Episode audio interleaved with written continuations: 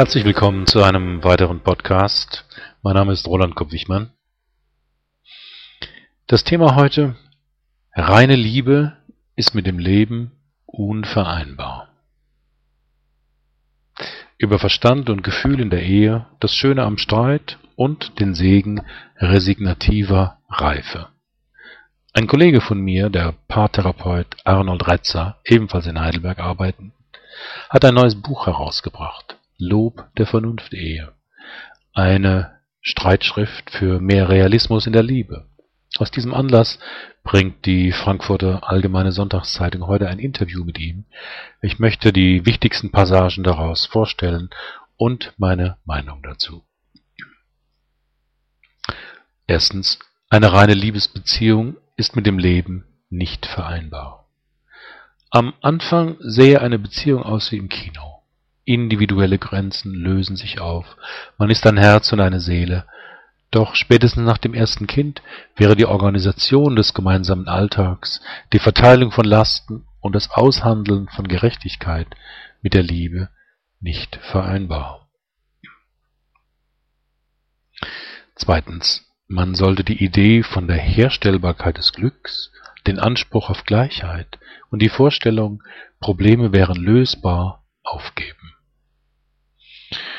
Zwischen den Extremformen Glück und Unglück liegt die Bandbreite der Banalität des Guten.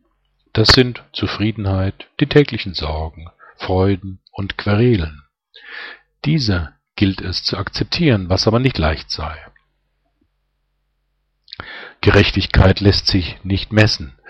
Das sehe man auch beim Fremdgehen. Wenn Männer durch ihr Testosteron dazu gezwungen werden und Frauen eher mit Leib und Seele fremdgehen, gibt es keine feste Währung, in der man Gerechtigkeit messen könne. Deshalb solle man dieses Konzept am besten völlig aufgeben. Drittens. Bei Affären gibt es die Möglichkeit, dem anderen zu vergeben.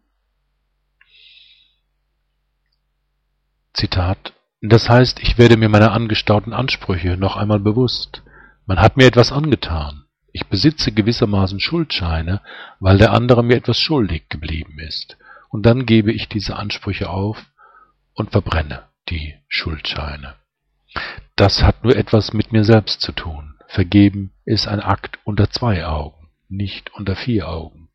Ob man das kann, ob man das will, ist eine ganz andere Frage. Es ist auch nicht klar, welche Konsequenzen sich daraus ergeben. Zitat Ende.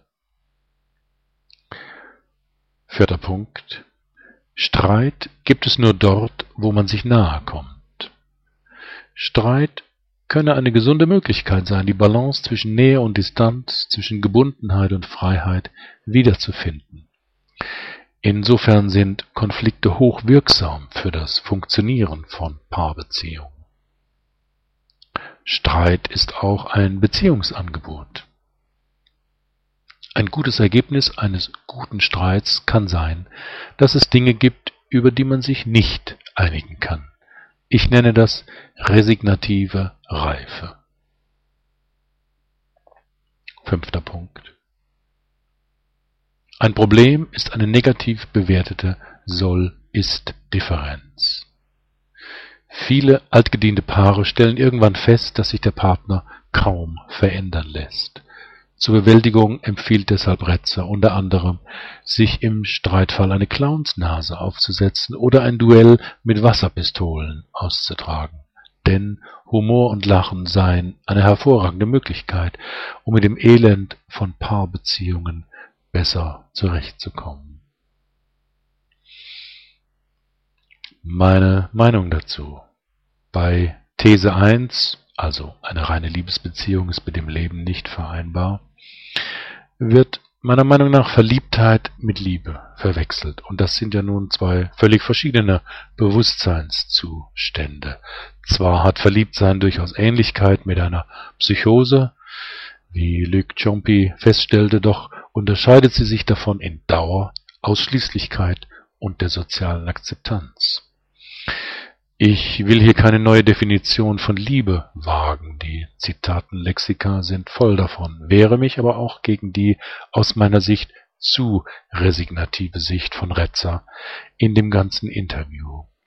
Am meisten widerspreche ich den Thesen 2 und 3.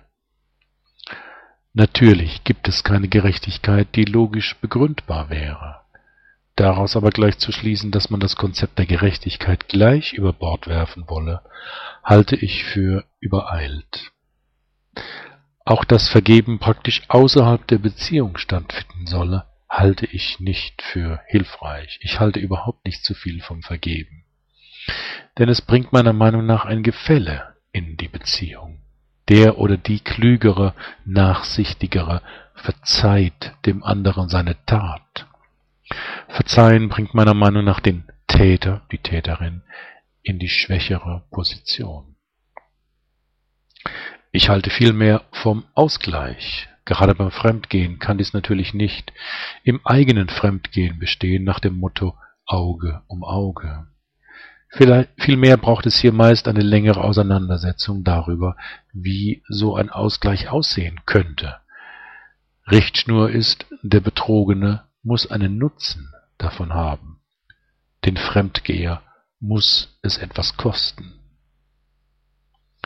Der Vorteil dieses Konzepts ist, es bringt die Bearbeitung der Affäre in die Beziehung. Beim Vergeben, vor allem unter zwei Augen, wird sie ausgelagert.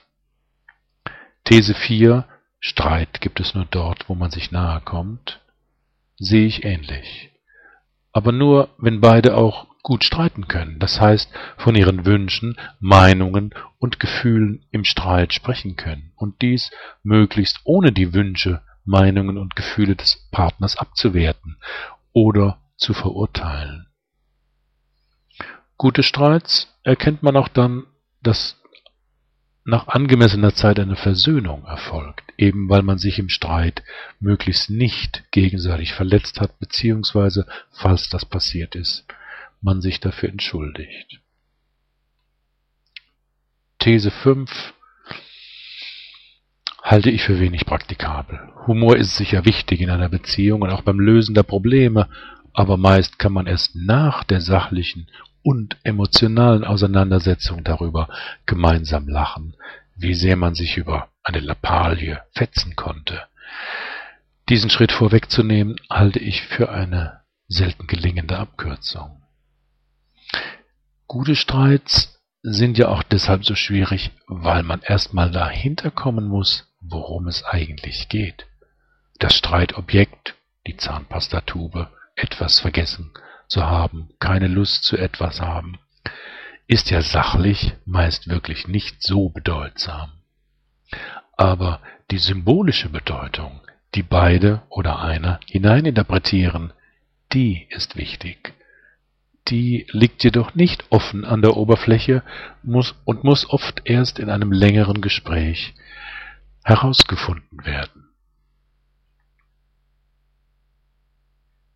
Was ist Ihre Meinung zu den genannten Thesen? Und welche Erfahrungen haben Sie mit der Liebe in längeren Beziehungen? Herzlichen Dank für Ihre Aufmerksamkeit. Bis zum nächsten Mal.